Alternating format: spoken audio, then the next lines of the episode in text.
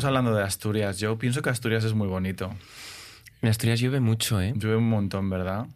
No es sé muy yo. incómodo para ir de vacaciones. Mejor que la gente no vaya. Yo creo que no.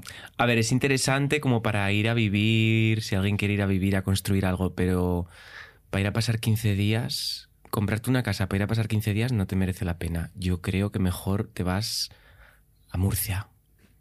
Por ejemplo. Tienes garantizado el tiempo. Allí fatal, la verdad. O sea, te arruina todos los planes. Te puedes ir. ¿Para 15 días de vacaciones que tienes, qué vas? ¿A ir a ver llover? No. Pero un cachopo. Qué rico. El cachopo engorda que flipas. engorda que flipas. O sea, Engorda mucho, es verdad. Pero qué rico está. la gente vuelve de comer cachopo y le deja su, su pareja. O sea que desde aquí una invitación a que la gente no vaya a Asturias, salvo que no vaya a invertir todo su dinero y a, y apostar por una vida de futuro allí, ¿no? Bueno, bueno, tampoco. que vengan poco a poco. Que no vengan de fin de semana a hacer despedidas de soltera ni de soltero. Ni vengan a. Ni vengan. Y que la gente no venga a comprar casas para hacer Airbnbs, a vaciarnos más los pueblos. Porque voy y les rajo. Empezamos fuerte. Bienvenido, Rodrigo Cuevas. ¿Cómo estás? Muy bien. Muy bien. Sí. Aquí estamos escapando de, de algún maléfico perseguidor que nos persigue y nos hemos parado aquí a, Ah. en el diner a tomarnos algo, un cafetito, ¿no? Hombre, sí. A ver si no nos envenena nadie. A ver, ¿cómo te presento? Te presento, no me gusta nunca presentar, pero bueno, por si hay alguien que no te conoce de repente, que puede ser que exista esa persona, eh, eres cantante, músico, compositor, folclorista, que Mm. antes como lo he leído súper rápido, he leído fascista, que te imaginas qué divertido sería. Eh, Hombre, folclorista tampoco soy mucho, ¿eh? Eso un, poquito, un poquito el folclore te, te sí, viene bien, ¿no? sí, sí, sí. Premio Nacional de las Músicas Actuales 2023 y tienes dos álbumes, Manual de Cortejo y Manual de Romería, que te gusta a ti mucho dar instrucciones a la gente para ver cómo funcionar o qué. Tengo más, ¿eh? Álbumes. Lo que pasa es que algunos son un poco secretos. ¿Ah, sí? Soy como un escape room, pero en persona. Ah, muy bien. Pues nada, a ver si descubrimos alguna de las salas ocultas hoy aquí. El país te ha definido como el Freddie Mercury del folclore asturiano. Así, sencillito. Y tú te defines en Instagram como agitador folclórico. Sí. ¿Con qué, te, qué te gusta más, agitador folclórico o Freddie Mercury? Agitador folclórico. A ver, es que te pareces un poco a Freddie Mercury, ¿eh? A ver, tú te lo has jugado ya, ya te lo has jugado ahí. ¿Por en- qué? Digo que te lo has Sol- jugado en los vídeos y eso que... A ver, lo único que hice fue nacer, porque no hice otra cosa para parecerme a Freddie Mercury, la verdad. Tener bigote. ¿Tú también lo tienes? Yo tengo, sí, pero vamos, yo no me parezco nada a Freddie Mercury. Ya, yo no, la verdad que no lo reivindico, lo del Freddie Mercury. Me cansa un poco. Sí, ¿no? Sí. ¿Y no crees que te cansa también un poco? Porque eh, a mí siempre me gusta como tener conversaciones con la gente y romper un poco la dinámica de lo que habitualmente suelen hacer o le suelen preguntar. Ajá. ¿Qué es lo que normalmente más te... o qué es lo que más te molesta de cómo normalmente te suelen enfocar cuando alguien tiene una charla contigo? El típico que vive en el pueblo, o marica Bueno. de pueblo, artista de pueblo que reivindica lo rural. ¿Qué es lo que más te, Me cómo te incomoda o te chirría? Mm, no sé. Me chirría más, creo, cuando me dicen. em, ¿Cómo se te ocurrió hacer esto? ¿No? Que es como. ¿Cómo se le ocurre a cualquier artista cualquier cosa? No es que se te ocurra, es como. Es. Es otra historia, ¿no? Como es como una. No sé, cosa más a largo plazo. Porque parece que te lo preguntan como. Como si un día. Yo creo que hay gente que lo piensa real. Bueno, es que hay gente que lo piensa, hay gente que es súper estratega, ¿no? En plan de voy a hacer esto Voy a hacerme y lo este voy a hacer personaje. con esta movida, pensándolo así y con esta estrategia porque quiero conseguir esto. Esto, claro. Tú eres poco estratega. mm, sí, la verdad que sí, soy poco estratega para eso. Claro, como la gente que pensaba que las Flores María eran una estrategia también. Bueno, a ver, estrategia, alguna estrategia había detrás. Alguna estrategia hay. Salvar el mundo. Pero, exacto, salvar el mundo. Como Pinky Cerebro, ¿te acuerdas de Pinky Cerebro? ¿Qué haremos esta noche, Pinky? Pues lo mismo que hacemos todas las noches, tratar de conquistar el mundo. Esas son las Flores María. Esas son las Flores María. Pero mm, no es que sea un director de arte que esté allí diciendo, venga, tú haces esto, tú haz aquello. ¿No? Que todos lo pensábamos. O lo. O lo. o bueno, lo dejábamos ¿Y tú, abierta y esa... ¿Tú cómo trabajas? Porque antes te estaba preguntando, ¿tú eres de dejarte llevar o...? Tú no eres de dejarte llevar, entonces un poco estratega, o sea, un poco o controlador, o cómo lo definirías tú con tu arte? O sea, ¿cómo, cómo enfocas cuando, cuando creas y demás? Em, bueno, no. Claro, o sea, lo enfoco, por ejemplo, cuando escribo canciones o así, pues lo que tengo que hacer es como estar un, un tiempo sin hacer otra cosa, porque si no, mm, como que no me da la concentración ni el tiempo. Y entonces pues lo enfoco así, me dejo un tiempo libre, rollo un tiempo, quiere decir seis meses por lo menos, porque si no... Así. no sé. Es que si no, fíjate, No, realmente yo estoy súper de acuerdo. Creo que eh, el arte o conectar con cosas que sean realmente auténticas y no estrategias eh, que te salgan de ti no es un no es así en plan, uh, abre una puerta y ya está y todo. Bueno, depende de la persona. Hay gente que, que escribe canciones en el avión. Que va en el avión y está escribiendo una canción. Y. Tu proceso es más lento, ¿no? Sí.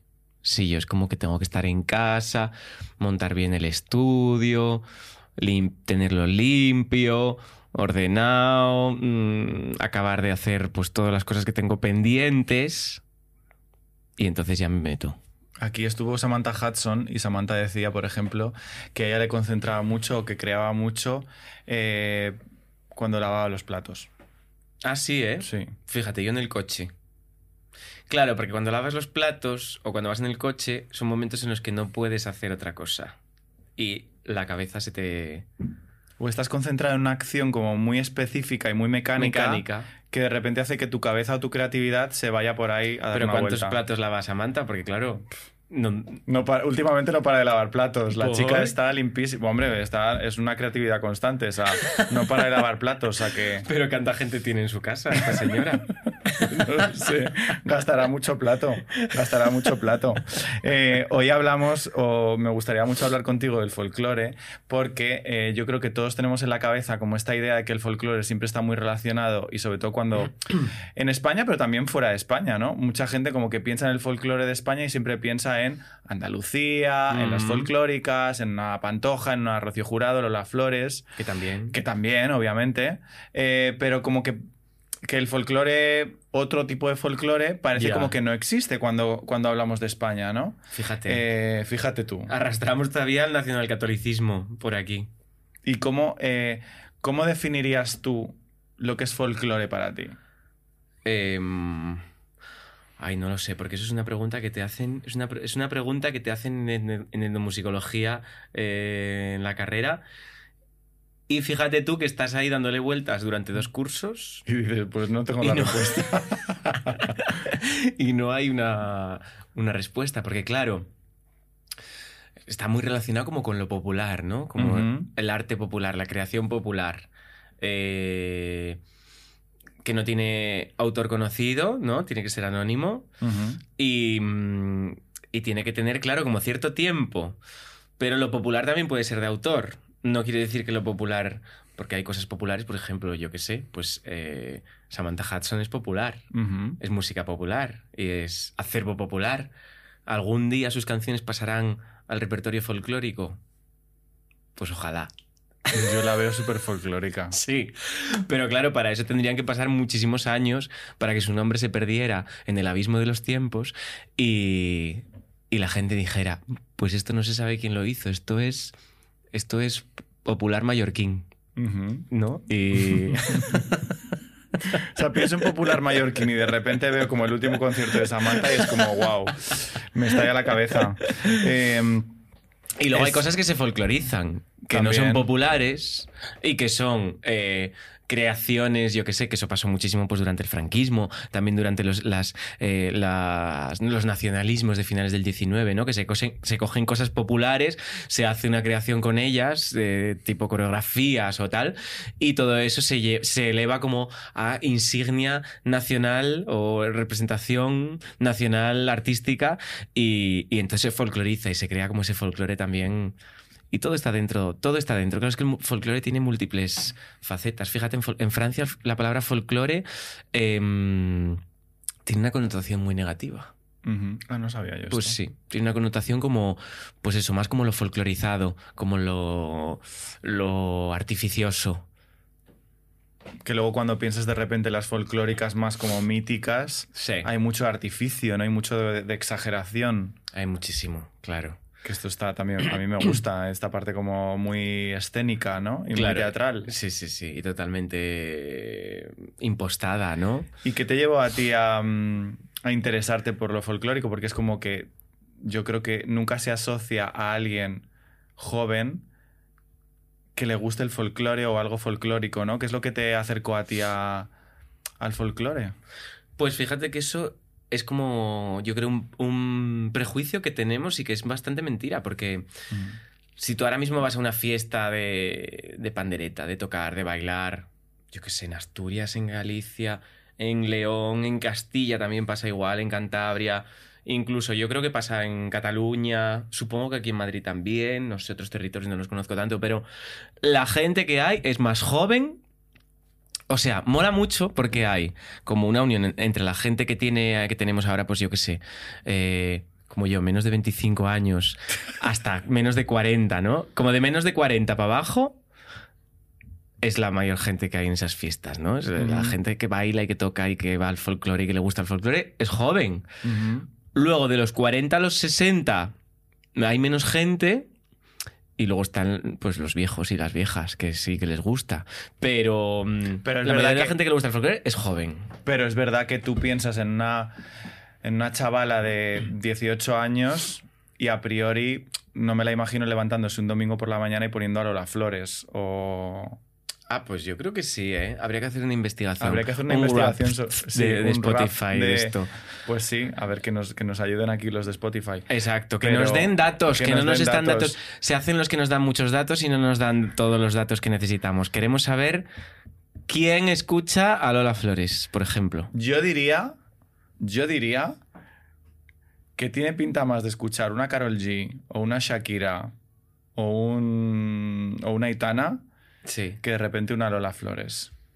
Pues mira, yo creo que la gente joven tiene una cosa muy guay, que es que escuchan una música variadísima. Sí, eso es verdad. Que no lo hacíamos nosotros en nuestra época. No. Bueno, no sé cuántos años tienes tú. ¿Cuántos años tienes tú? No lo sé. 26, por ahí. Más o menos. Yo 25. En nuestra época no se escuchaba música tan variada, porque era mucho más difícil conseguir música. Y había como, la- quizá las modas estaban como más marcadas, ¿no? Sí. O los grupos. Los en plan, festis. tú eres un grupo, eres como de un grupo de personas con un estilo muy marcado y ahora es como que está todo entremezclado. Y eso está muy guay, ¿no? Porque como que cada uno puede escoger en plan como los Pokémon, su Pokémon favorito. O sea, como Sí. que tienes como muchas personalidades eh, entremezcladas y te puedes escuchar como muchos tipos de música. Y eso Sí. antes era como más... Era rarísimo. Si, era- si te gustaba el rock, despreciabas todo lo que había alrededor. Si te gustaba la electrónica, despreciabas todo lo Y ahora, pues, bueno, yo mismo, y yo creo que no solo la gente joven, o sea, eso se contagió toda la sociedad. La sociedad escucha música muy variada. Sí. Y eso es muy Y diver. Otra cosa que a mí me gusta, que lo estoy leyendo aquí, porque esto es que lo voy a decir mal seguramente, es verdad que eh, tú con tu música cada vez estás llegando a más gente y mucha gente estamos conociendo, gracias a lo que haces, eh, las verdiales, las muñeiras, las rondas, los chiringuelos. Chiringuelos. Chiringuelos, ¿ves? ¿Has visto? Eh, ¿Crees que, que esto tú- ya me lo has respondido realmente antes, pero ¿crees que esto tú te lo has planteado alguna vez como un objetivo también? O sea, que a lo mejor no al principio, cuando empezaste a hacer música, pero cuando ha ido pasando el tiempo, ¿no crees que se ha convertido en parte de, de tu objetivo La dar visibilidad Hmm. a esto para otras generaciones también y como... Sí, eh, tengo como un poco de intención divulgativa. Claro. Me gusta eso. Y además, por ejemplo, en el, en el disco de Manual de, de Romería, en el último disco, que puse como a unos señores y unas señoras cantando, era precisamente como para eso, ¿no? Para que la gente también vea que hay muchos proyectos ahora folclóricos o que, que partimos de la música tradicional y la llevamos al escenario y, mm, y hacemos cosas de escenario. Pero que, que es muy importante que la gente no, coja eso como referente. Eso te puede servir como para darte cuenta de todo el acervo popular maravilloso que tenemos. Pero eso no puede ser tu referente para cogerte una pandereta y cantar, eh, yo qué sé, una canción mía, Beleno o Shiringuelu o no sé qué. Porque no son la tradición. Realmente está guay que la gente conozca las fuentes y que se vaya a visitar gente mayor. Que además a la gente mayor le encanta que Que le pregunten, que, que hablen, le pregunten cosas, que se que, le- que- por sus historias. que pasemos tiempo con ellos y con ellas y que y a la gente mayor le encanta contar historias, le encanta cantar y, y yo creo que el folclore además tiene como esa parte social que es muy importante, que es la de eh, hacernos pasar mucho tiempo con la gente mayor y, y, y valorar las, las- los conocimientos que tienen. Entonces, por eso puse todo eso. Y que al final no crees que también hay un punto de que cuando te abres a esa experiencia de no juzgar a una persona que es mucho más mayor que tú por decir, Buah, pues no tiene que ver, de repente te das cuenta que muchas de sus historias de vida tienen más que de lo que tú te pensabas de ver con, con tu vida, ¿no? La gente mayor tiene unas vidas mucho menos normativas que las nuestras, si te pones a mirar. Eh, casi todos tienen, yo qué sé, historias de... historias fuertes, historias duras, historias de migración, ¿no? Fueron migrantes, eh, migrantes en la pobreza, no expatriados como somos, como tenemos nosotros amigos ahora, ¿no? Migrantes, eh, pues eso, de haberse ido en los 60 a Europa y sin saber una papa de, de belga o De o sea, de- alemán. de belga, ¿qué idioma será ese? De francés o de neerlandés o de alemán o de yo, tengo fa- holandés. yo tengo familia en Alemania y había una tía mía que se, se fue la pobre allí, era de Sevilla y la mujer, pues a ver, aprendió lo que aprendió, pero, pero dices que heavy una tía que vive en Sevilla se va a Alemania a vivir. ¿Y cómo hace su día a día? ¿Cómo va a la compra? ¿Cómo se gestiona, yo qué sé, una factura?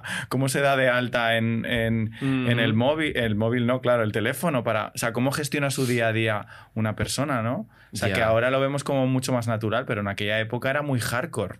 Bueno, yo, te- yo tenía. Yo conocí gente mayor, vecinos, un casero mío allí de Galicia, que habían pasado 20 años, 30 años en Alemania y no sabían hablar alemán.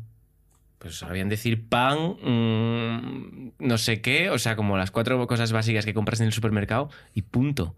Por eso también tenían tanto éxito en aquella época las casas de Casa de Andalucía, Casa Gallega, ¿no? Los centros asturianos. Sí, como que creaban comunidad, ¿no? Claro. Y yo creo que también eh, esta idea de la mezcla de lo tradicional con lo actual, ¿no? Que a ti, por ejemplo, también te gusta mucho de repente mezclar esta música más, pues eso, folclórica con de repente la electrónica. Es como que de repente hace ese mix que hace como que otras generaciones puedan descubrir la historia a través de lo que tú haces, ¿no crees? Claro, hay como mucha historia en todas estas. O sea, al- a la música tradicional, lo que le diferencia de otras músicas populares, hermanas, que pueden ser, pues eso, pues el- la música electrónica, el rap o cualquier tipo de expresión cultural, yo creo que es muy parecida a la música tradicional, realmente. Em, lo que tiene como de valor añadido la tradicional es como que tiene el peso de la historia y, y de la cultura general, ¿no? Entonces, Pero que realmente luego te das cuenta, como lo mismo que hablábamos de las generaciones, que tampoco hay tanta diferencia, que luego de repente no son tan opuestas, ¿no? Una No, cosa no. de la otra. para nada, no son nada opuestas, son continuaciones. ¿De ¿Qué- dónde viene todo? Viene de ahí, no viene de otro lado. Eh, ¿Qué crees que hay de similar entre una romería y una rave, por ejemplo? Pues, pues bastantes cosas. Em, por ejemplo, una romería puede acabar en rave perfectamente. No son cosas No contrapuestas. son excluyentes. No son excluyentes. Em, Mira el rocío. Mira el rocío. o cualquier romería, en realidad. Em, sí, lo que, lo que hay de diferencia, yo creo, es, por ejemplo, que una romería, yo creo que es básico que en una romería no hay altavoces. Mira, la, llegada de la música amplificada quitó muchísimas cosas. Fue cuando se perdieron todos los bailes, cuando llegaron las radios a las casas y cuando llegaron las- los bares que ponían música, ahí fue cuando desaparecieron los bailes tradicionales. Y, mm, y al final lo que te hace perder es como un poco la autogestión del ocio. Y que la música que haces la hagas tú mismo, el baile lo haces tú mismo, las letras las haces tú mismo. Es como una cosa mucho más kilómetro cero, más de autor mm, propio y, y sí, más autogestionada. Y entonces es una pena dejarse llevar. Está muy bien que haya altavoces, pero hay, tiene que haber momentos en los que estén prohibidos los altavoces. Y que también Porque los carga el diablo. Y también, ¿no crees que eso como que hace perder un sentido de comunidad también, ¿no? De que todo es más individualista, entonces tú estás en tu casa con tu Spotify escuchando tu música y se pierde esa cosa de la comunidad, de compartir con otra gente alrededor, del juego, de la creatividad. Y para ti eso sí, sí que ha sido importante, ¿no? El tema de, Bueno, del folclore como comunidad, ¿no? Sí, pero yo creo que eso no se pierde porque haya música electrónica, por ejemplo. O sea, No, eso es una de las obvio. cosas que sí, Sí. que comparten las, la música tradicional y la música electrónica concretamente, o pues eso, la cultura del hip hop me parece también como que está súper hermanada en ese sentido, ¿no? Como sí que tiene un sentimiento de comunidad, sí que hay unos códigos eh, compartidos y que hay que conocer para meterse dentro del, pues del baile o de... o de lo que estés haciendo, o, a- improvisar letras, o improvisar pasos. Eh, entonces sí que en todas esas cosas hay, una, hay un paralelismo y hay una continuación. Lo único que creo que es rompedor es que deja de ser autogestionado. Que eso es la pena, ¿no? Como, porque es un, como un plus de creatividad que perdemos. ¿Qué artistas han sido para ti importantes? Mm, pues hay muchos artistas muy importantes. Em, por ejemplo, Lila Downs fue muy importante. eh, Mercedes Peón. mm, The Knife fue muy importante. Una época. em, Eliseo Parra fue muy importante. Mm, Mariluz Cristóbal. Eh, y luego mucha gente que conocí en su casa, que no grabó discos nunca. Yo qué sé, Gelita Alcabanón fue muy importante. Gelita Caneiro también. ¿Y artistas actuales que, que sorprenda o que a la gente le sorprenda que, que sean referentes para ti? Em, a ver, tendría que mirarme en Spotify porque no me lo sé. El rap de este año, ¿no? Por ejemplo, el rap de este año, ¿sabéis quién me salió? Arriba del todo, mm, Bad Bunny, fíjate. Luego me salió. No me acuerdo ya quién. Ah, luego me salió segundo, Joan Manuel Serrat. Tercero. No me acuerdo. Eh, me gusta mucho, estoy escuchando mucho a Ralphie Chu, que me encanta que me parece como muy original todo lo que hace, muy, muy sorprendente. Como tiene una forma de, construir las, las estructuras de las canciones eh, muy loca, muy fuerte, mm, muy inesperada. Me gusta mucho. Si se me ocurren más, te digo. Y hay otra cosa que a mí me intriga mucho y que pasa siempre, que es todo el tema de la tradición, ¿no? Y estamos hablando de tradición, estamos hablando de folclore. Y es verdad que la tradición y lo folclórico muchas veces se asocia, malamente asocia yo creo, ¿no? Y aquí estamos para reivindicarlo, como a la derecha, ¿no? Como a la parte conservadora. Eh, ¿Qué piensas de esto? ¿Por qué, por qué crees que se asocia siempre como algo más eh, conservador? Pero yo creo que eso ya pasó hace mucho, ¿no? Sí, ¿tú crees? Por lo menos sí, yo creo que en Asturias, o sea, yo creo que, vamos, desde mis perspec- mi perspectiva es todo lo contrario, como que eh, el folclore además está- se está convirtiendo como en herramienta reivindicativa. Eh, yo qué sé, en Asturias no hay, eh, no hay batucadas, en Asturias hay pandereteras en las manifestaciones. Eh, y es como una herramienta así para, pues para hablar de feminismo, para hablar de migración, para hablar de justicia social. Em, sí, sí, todo lo contrario. No es- Además, como es un refugio y siempre lo fue, es un refugio para las personas LGBT, la- los grupos folclóricos y mm, siempre fue como un espacio seguro para, para las personas LGBT. Entonces, yo creo que hace mucho ya que, que, que la derecha ya no es dueña de- del folclore, ¿no? Que está muy bien. Que está bien, ¿no? Pero es- sí es verdad que el folclore, que se asocia mucho también a, a lo religioso, a lo más como conservador, a lo mejor quizá en Asturias no. Claro, igual en Asturias es- Andalucía, ¿no? Claro, Asturias es eh, acuario, por cierto. ¿Asturias es acuario? Sí, es ¿Por acuario. No lo sé, pero esto lo he escuchado por varias personas que en las confío y tiene mucha pinta de ser acuario. O sea, es como una región bastante como moderna, diferente, rompedora. Y justo lo que estás diciendo me encaja con ese discurso. Con porque, porque creo que quizá a lo mejor es una visión más centralista la que estoy teniendo yo ahora, ¿no? Pero creo que muchos símbolos y muchas cosas que representan la tradición o lo folclórico aún a día de hoy están asociados o hay determinadas personas que piensan que son suyos y que no son de los demás, ¿no? Que no son algo tan popular de todos, sino que es como de un grupo de personas. Claro, ya estoy viendo así como por dónde lo llevas, como por los capillitas, ¿no? Un poco. También está este universo. Este universo capillita. Marica capillita, que hay muchísimo. Que, bueno, también hay mucho marica facha, por ejemplo, aquí en Madrid, ¿no? Claro. Qué desgracia. Esa contradicción tan Sí, absurda. Sí, esa contradicción. mari- marica pepera. Dicen. Dicen. Dicen. Y de lo- además dice una señora que me gusta a mí mucho eh, citar, que es la tarábica. Dice ella, dicen, y lo que se oye no es criticar, es comentar. lo que se oye por ahí no es criticar, es comentar. Que las juventudes del PP, las nuevas generaciones, están llenas de maricas. Como los seminarios. ¿Por qué será esto? Boom. Boom no, porque todo el mundo lo sabe, pero, ¿Pero bueno. por qué será esto? hago yo la... Pues yo qué sé, tiene un- Porque- como una atracción. Como hay como esta cosa un poco como... Yo creo que ahora el fascismo es como lo, lo nuevo punky, ¿no? Ahora es como muy punky decir que eres fascista. No, yo mira, me niego a, me niego a admitir eso.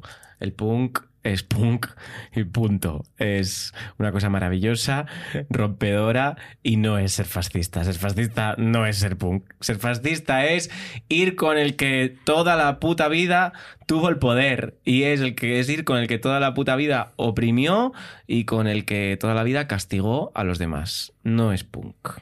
No caigamos en su en el esparcir sus sus anzuelos. Porque Yo- esos son anzuelos. Son totalmente anzuelos, pero, pero realmente, aunque yo no estoy para nada en esa, en esa movida, sí que creo que si, si empatizas y te fijas un poco en cómo lo viven ellos, es que creo que lo viven mucho desde ahí, aunque no sea una realidad. Sí. Ellos lo viven como súper rompedor el hecho de, de- de hacer estas cosas que, que antes eran vistas como algo como mm, ¿a dónde va esta persona? Caspa. Y de repente ahora les parece que es como súper rompedor. eh, pues eso. Sí, como antisistema, ¿no? Sí, como un poco antisistema. Ujú. Es como, wow. Pues nada, estáis flipaos. Fachas del mundo. No sois nada antisistema. Sois los que defendéis el sistema. Porque el sistema está gobernado por los poderosos. Sois, sois los que defendéis a los poderosos. No sois nada pum ni nada antisistema. Sois lo de siempre. Ahí lo dejamos. Eh, y parte de lo que quizás rompería este discurso, que, o estos anzuelos de los que estabas hablando, es que parte de esa izquierda, aunque yo sinceramente odio hablar de izquierda, de derecha, porque es que me da bastante pereza. Mucho, sí. Pero como parte de esa gente quizá más progresista, a veces como que también reniega o no se reconcilia con la tradición, ¿no? O que hay personas que, eh, que tenemos cierto conflicto con reconciliarnos con la tradición, ¿no? Porque la tradición también tiene dolor y trae como muchos lugares o muchos espacios que a lo mejor ahora, como dices, son seguros, pero que no lo han sido durante mucho tiempo. Eh, espacios en los que a lo mejor has podido participar porque formabas parte de un pueblo, de una comunidad, pero en los que no te podías visibilizar, por ejemplo, como persona queer. Bueno, es que era un momento en el que no te podías visibilizar en ningún sitio como persona queer, pero quizás, yo qué sé, no, no, no conozco en profundidad el mundo de las cofradías o de todas estas historias que, no, que me quedan un poco lejos, ¿no? Pero em, quizás mientras estabas en el trabajo eh, o, en el- o en lugares, pues eso, pues en una fábrica o en el campo o en donde trabajaras, em, te machacaban mucho más con ese tema o podías visibilizarte mucho menos, podías no, tenías que esconder mucho más tu pluma y tenías que esconder muchas más cosas. Y sin embargo, estos lugares fueron refugio eh, para la libertad, digamos, aunque, aunque estuvieran eh, favorecidos, o sea, que estuvieran apoyando el discurso del régimen franquista y del régimen fascista, aunque, aunque sirvieran para eso, ¿no? Y para, para mm, canalizar la ideología del, del- franquismo, creo que sí que servían de refugio, porque mm, hay, que, hay que pensar que para lo que, lo que para nosotros hoy en día es un refugio, no es lo mismo que un refugio en otros momentos más, más crudos ¿no? de la historia. Eh, entonces, creo que sí que en ese momento podrían servir para, para, para refugiarse a, a, ciertos colectivos. Mm, de hecho, tenemos, um, bueno, aquí ha estado Jesús Pascual, que hemos hecho otro episodio precisamente hablando de eso, ¿no? Uh -huh. De estos capillitas, de este, de este universo alrededor de, del folclore más relacionado con Andalucía y de lo que es el mariquita andaluz, ¿no? Y, cómo, ¿Y qué decía? Y un poco esta, en esta línea, ¿no? De, de cómo esos espacios se convierten a la vez en refugio uh -huh. y a la vez en un lugar de opresión, ¿no? Porque claro. es como tú puedes pertenecer a este lugar con unas determinadas reglas o cumpliendo un determinado papel como mariquita, ¿no? Exacto. Claro, pero quizás era el lugar donde podías, pues yo qué sé, coser. Exacto. Donde podías vestirte de alguna forma, donde podías engalanar, aunque fuera una virgen como te quisieras tú engalanar a ti. Yo creo que, que, que ese es el reflejo, ¿no? Engalanaban, engalanan a la virgen pues como en aquel momento no podías engalanarte tú mismo y tenías que ir, pues como mandaba mucho la, la norma. No lo sé, estos son Estos hipótesis son que lanzo yo a... Elucubraciones, elucubraciones. Que, que, las podéis escuchar en el, en el episodio con Jesús. Mm. Eh, muy drag, además, este universo. Muy drag. Muy drag, muy, muy drag. Eh, tú además reivindicas mucho el tema de la pluma. Sí. Claro, yo creo que en estos lugares donde podías sacar tú una pluma yo creo que la gente heterosexual quizás no es consciente de la importancia de la pluma. O sí, uh -huh. sí, sí, en realidad si miran un poco para sí mismos también, ¿no? Porque la gestualidad es como algo que, que marca muchísimas cosas y que, mmm, y que nosotros vivimos como algo sobre lo que no tenemos ninguna libertad, ¿no? Como que, que teníamos que imitar durante mucho tiempo, mm, tuvimos que imitar gestos que no eran los que queríamos hacer. Uh -huh. Y eso es una represión física, corporal, que, que, creo que, bueno, pues el que no tiene pluma, pues nunca lo tuvo que... que... Esta cosa, ¿no? Que a mí me lo han hecho. O sea, de la manita. O sea, darte como un golpe en la mano, de decir, Así cuidado con la manita, cuidado con no sé qué. Eh, como esa esa advertencia de cuidado que no se note, cuidado que no te sí, sí, sí, cuidado que no te estés expresando, ¿no? Y al final es como coartar tu expresión y sin embargo tú como que lo abrazas y te lo juegas pues bueno. Bueno, yo creo que la pluma pues hay que reivindicarla, ¿no? Eh es que además no solo la tenemos los gays, hay mucha gente hetero que tiene pluma. Obvio. Y es maravillosa. O sea, es, es una forma de expresarse que es decidida también, porque es una cosa por imitación y por referentes que tienes cuando eres niño. Y, y, y por, pues igual que los raperos expresan así o no sé qué, hacen tipo de gestos de rapero, o los rockeros hacen gestos de rockero, pues pues bueno, pues si tú tienes unos referentes eh, pues más amanerados, más tal, pues, pues los haces y, y, es como también una forma de... Es una construcción identitaria la pluma, no podemos renegar de ella. E incluso abrazar pues eso, eh, la, la, vestimenta, ¿no? O sea, otro tipo de claro, vestimenta que no se asocia exacto. a la normatividad de lo que se supone que es ser, ser, un hombre, ¿no? Una falda, unos pendientes, un maquillaje, uh -huh. un, un, gloss de repente, un, un highlighter, ¿no? Esta cosa de que yo creo que también tiene la pluma, que es un poco como de juego y de creatividad, ¿no? Que parece como que a, a, los hombres no se nos permite esa creatividad o ese juego a la hora de expresarnos, ¿no? Que tenemos que estar como muy como en nuestro sitio, ¿no? Bueno, yo creo que por suerte también eso va cambiando. Sí. Y, y además los heteros deberían estar muy agradecidos a las personas LGBT porque somos brecha de todo eso. Y detrás nuestro siempre vienen ellos. ¿Quién lleva ahora los pantalones de pitillo? Pues los heteros. Ahora ya que no se llevan, claro. Ahora que no se llevan. ¿Quién lleva ahora, yo qué sé? Pues ahora los hombres también se están pintando las uñas, se maquillan. Eh, bueno, pues tienes una libertad mayor y eso no es gracias al, a la heteronorma, es gracias a los maricones y a las bolleras que abrimos ahí eh, brechas siempre. Incluso en la sexualidad, ¿no crees? Como que eh, siempre se ha criticado mucho más la parte como promiscua y abierta de la parte de la sexualidad como relacionado con todo lo queer y lo LGTB, pero a la vez... Cuando ven lo bueno que es, pues cuando ven lo bueno que es, de repente es como, bueno, pero será mucho mejor hacerlo abiertamente, hablarlo, decirlo, que no ocultarlo estar engañando. y estar engañando a la gente, ¿no? Exacto, y andar, andar, andar, aparcando el coche por allí para que no te lo vean y no sé qué. Con la banderita de España colgando, pero luego, claro, detrás del arbusto. Pues sí, nosotros les abrimos el mundo, les abrimos un mundo de color al resto de la humanidad, los, las personas LGBT. Que se den cuenta, date cuenta, hermana. Yo creo que deberíamos invitar aquí a alguien hetero para, para comentar este tema. ¿Nunca invitas a heteros? De momento, bueno, sí, heteros sí, pero no como el hetero normativo, blanco, tal, no sé qué. ¿A quién podrías invitar así, por ejemplo? Pues yo creo que le podría dar una vuelta. Es que tengo una cosa yo, tío, que es como... Siempre pongo, le pongo de ejemplo, pero claro, digo, si le traigo es una putada, que es a mi hermano. Ah, porque es una putada. Es una putada para él, me refiero, porque al final es como él se está deconstruyendo y tiene tal, pero como que muchas veces lo utilizo aquí de ejemplo poniéndole como, claro, yo soy como el gay de la familia y él es como el tío blanco, hetero, que juega al fútbol, o sea, como un poco muchas cosas del estereotipo, ¿no? Y sin embargo es un tío fantástico. Claro. Pero como que es interesante de repente sentarte con alguien, que también yo creo que por eso es una parte de la razón de este proyecto, de este podcast, ¿no? Es como tratar de abrir la mente no solamente a la gente que formamos parte del colectivo, ¿no? Sino a otras personas que nos puedan escuchar y puedan decir, ah, nunca lo había pensado así, ¿sabes? Porque a lo mejor ni siquiera a mi alrededor tengo a alguien queer con esa visión. Hombre, es que además yo creo que para entenderse a uno mismo no puede solo hablar uno mismo. Tenemos, eh, eh, hay que ver lo que tienes alrededor. Te da mucho a entender de lo que tienes alrededor. Y, mm, y yo creo, bueno, pues que estamos muy rodeados de gente hetero, evidentemente. Y Aunque yo sigo yo reivindicando... tengo muchísimos amigos heteros. O sea, la mayoría de mis amigos son hetero. Tengo amigos hetero, ¿eh? yo no los discrimino. Fíjate. Tengo padre, madre, hetera. Fíjate, yo sí seré respetuoso con los heteros y tengo amigos hetero. Conozco heteros.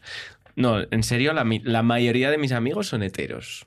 Y. ¿Y qué tal con ellos? Bien. Pues muy bien, Son claro. majísimos. Pero están ver. ¿son heteros o heteros deconstruidos? Eh, pues, Hacen lo que pueden. Pues hay sus niveles de, de deconstrucción. Hay niveles más grandes y niveles menos deconstruidos, pero. Pero es que está bien. Yo. Mira, creo que además es una cosa muy urbana. Lo de clasificar tanto a la gente y. mm, En el pueblo, como somos los que somos, pues tenemos que juntarnos y entendernos. Y eso es muy... es- la sociedad rural para eso enseña muchas cosas. Enseña muchas cosas sobre el amor incondicional, que también hay que tenerlo, y el cariño incondicional a las personas que te rodean. No podemos... No, porque, bueno, claro, hoy en día si lees Twitter es como hay unos dioses de la, de la moral, ¿no? Que como te salgas un pie de esta moral ya eres eh, el diablo y vas al infierno. Entonces, no, amiga, las personas eh, valemos mucho. Valemos mucho en nuestra. O sea. En lo que so- o sea, es que es, es muy enriquecedor para mí tener personas al lado también que no están deconstruidas y que están en ese camino y no las puedo juzgar porque es que igual mañana están deconstruidas o pasado mañana. Sí. Igual a mí me están enseñando mi camino, no es el. O sea, el No camino de la bueno, deconstrucción de hoy no es el camino de la deconstrucción de pasado mañana. Exacto. O sea, que nosotros también tenemos muchas cosas que deconstruirnos, así que cuidado con andar eh, repartiendo carnes de, de, de deconstruida o de mejor persona o de peor persona por cómo está. Sí, Mm. y como abrazar también esa contradicción que tenemos siempre y que, es, y que, y que está todo el rato presente, ¿no? Y que hay muchas personas que a lo mejor lo que dices tú no tienen la forma de expresarlo, de decirlo, pero eso no quiere decir que no, que no signifique lo mismo. Es decir, que Exacto. tu abuela, por ejemplo, no pueda entender determinadas cosas por su edad o por su trayectoria, no quiere decir que no te respete y te quiera, ¿no? A lo mejor no sabe las palabras que se supone que ahora hay que utilizar para, para decirlo, ¿no? Pero sí te lo está expresando de otra forma. Total. Y porque una persona eh, no te sepa decir te quiero, no quiere decir que no te quiera. Hay que saber leer también otras cosas. No todo tiene que ser. No, pues lo tienes que decir como yo. Porque si no, es que no estás deconstruido y es que no, es que no sientes y es que no sé qué. No, cuidado. También tú tienes que aprender a leer y tú tienes que aprender. Hay que aprovechar. El ser LGBT es un, es un camino que, por desgracia, es más difícil pero hay que aprovecharlo para aprender mucho más y ser mucho más empático. Si no lo aprovechamos para eso y lo aprovechamos para ser más discriminatorios, pues es un camino malo. O sea, no, no- eres tú el que no te deconstruiste. Claro. Y al final estás jugando el mismo juego que te estaban Exacto. planteando, ¿no? De la discriminación. Y yo creo que ahí lo, lo rural es súper importante, ¿no? Por lo que decías. Mm. Claro, yo, eh, aquí tenemos como dos visiones muy diferentes. Yo soy de Madrid, nacido en Madrid y criado fundamentalmente en Madrid, aunque estado en otros, en otros sitios. Eh, Y ahora también es verdad que hay como toda esta ola de reivindicación de lo rural, de la naturaleza, incluso en el cine, ¿no? Como, como hay como esta reivindicación del retrato de lo rural y de conocer más lo rural y que a veces incluso es un poco como súper idílico, ¿no? En plan de, ¿qué es lo que dirías? Bueno, también hay fantasmas en el cine, reflejan mucho los fantasmas. ¿eh? También, sí, sí, Sí, sí. De volver a tus raíces, de lo que implica eso, ¿no? Eh, Perdón que te corté. no, no, ¿cómo, cómo, lo, ¿cómo vives tú esta... La, la ciudad versus lo rural? Al de, al de ciudad urbanita que soy yo en plan de que estoy aquí y que, como dices, cuando alguien no me gusta, que es muy comportamiento urbanita, puedo decidir cambiar de amigos o cambiar porque hay 100.000 personas a mi alrededor, versus, como decías antes, cuando estoy en un entorno rural y de repente tengo la gente que tengo y me tengo que relacionar con ellos.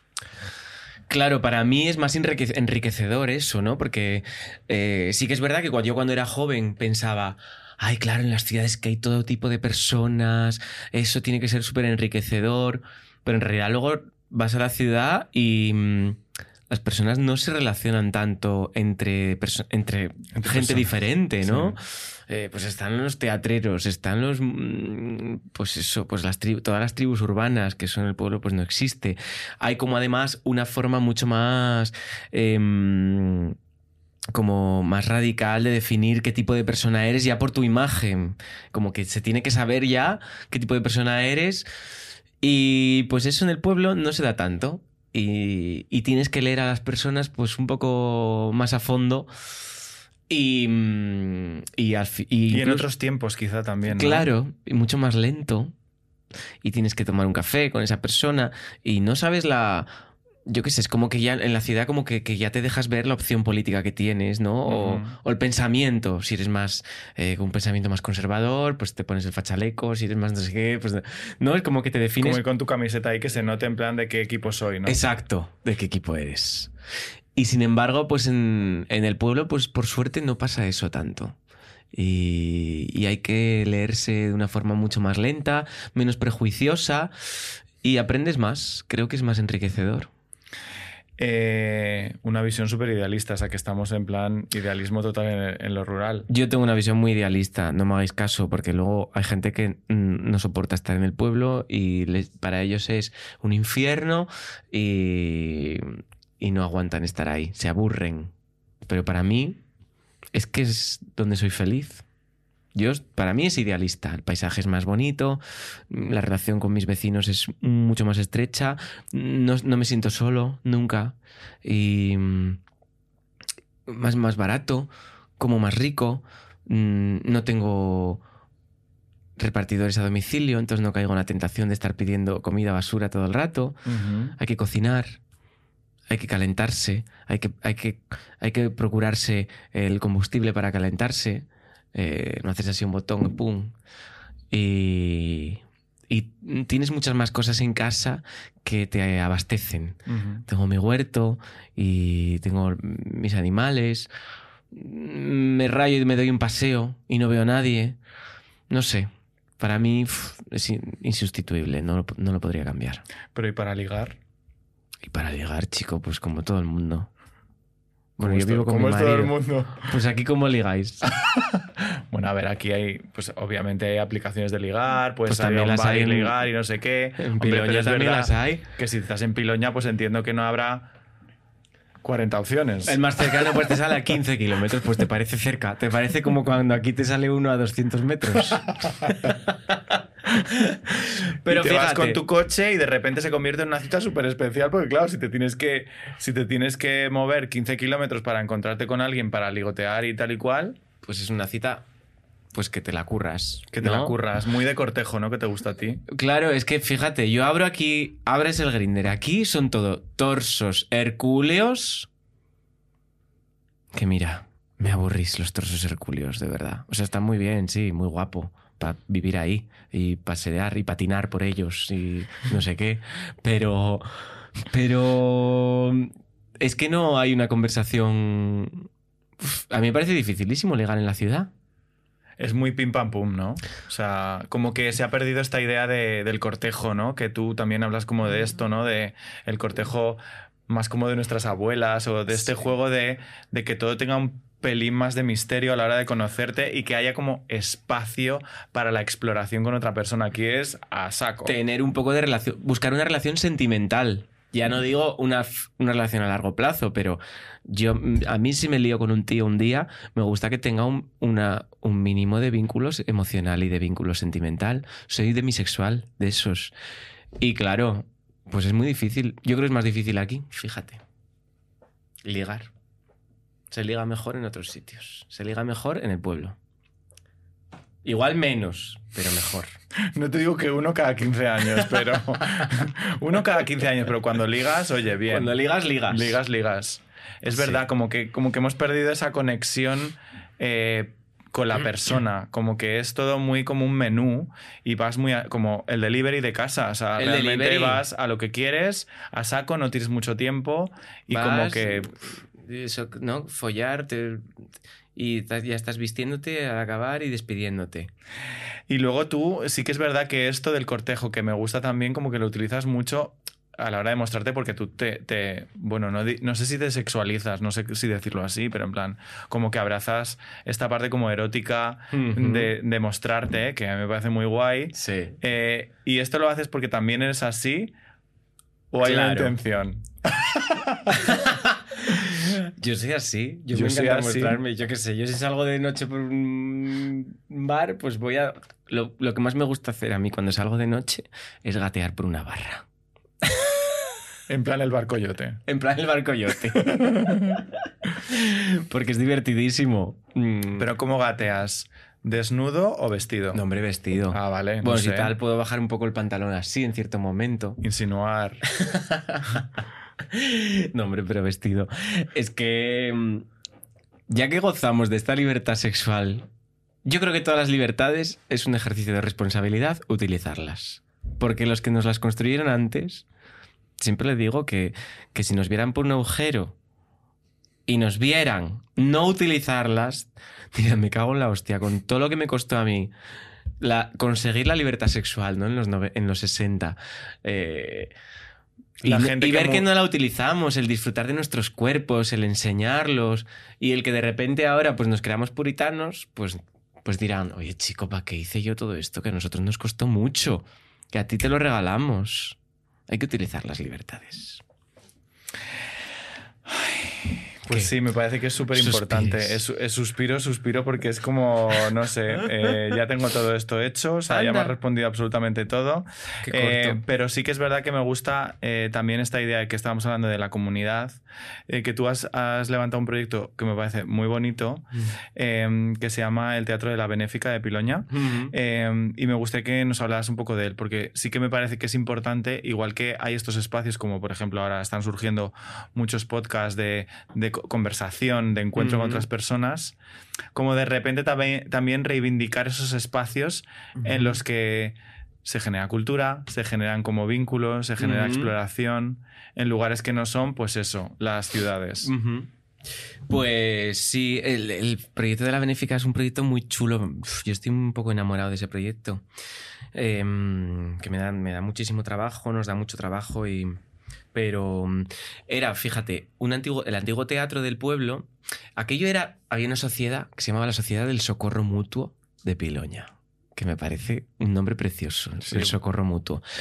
Eh, y funcionaba un poco como seguridad social, Ujú. En plan, tú pagabas ahí una cuota y era como una mutua aseguradora, y- pero también tenía como un componente, ellos tenían una visión muy, también yo creo, romántica, ¿no? De principios del siglo, del siglo XX, de mm, no solamente hay que cuidar la salud, sino también traer como el conocimiento y la cultura a- allí a, a, pues a Infiestu, claro, imagínate, Inf- Piloña en aquel tiempo pues no sé cuántos pueblos. Piloña son ciento y pico pueblos, ¿no? Porque ahí son concellos y, y- y cada concello, que es cada ayuntamiento, tiene un montón de parroquias y cada parroquia un montón de pueblos. Pues imagínate, no sé a cuántos pueblos de aquella época llegaría la carretera. Muy pocos, o sea, eran aldeas eh, pues que prácticamente no habían salido de, de pues del antiguo régimen.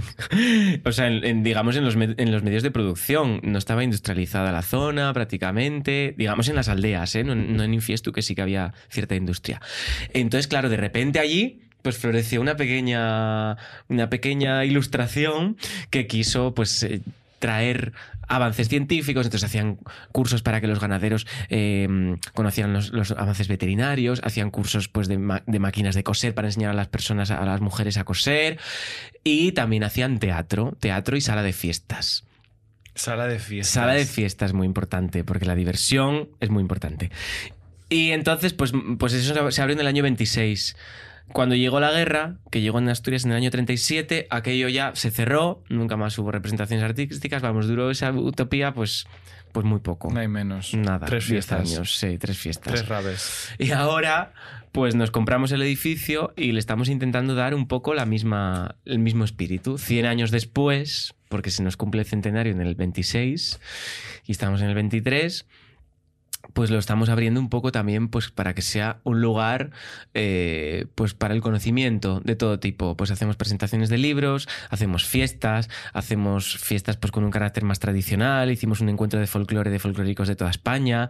E hicimos organizamos un, festival eh, hacemos conciertos hacemos bueno amagüestos hacemos castañas y comemos y bailamos y tocamos. Está siendo precioso Qué bonito. Yo creo que es mi sensación, eh, como que todo el asociacionismo, todo el tema de la comunidad es como algo que está volviendo gracias en parte a todo lo que hemos sufrido también a raíz de la pandemia y de ese Mm. encierro, que creo que nos ha ayudado a reflexionar.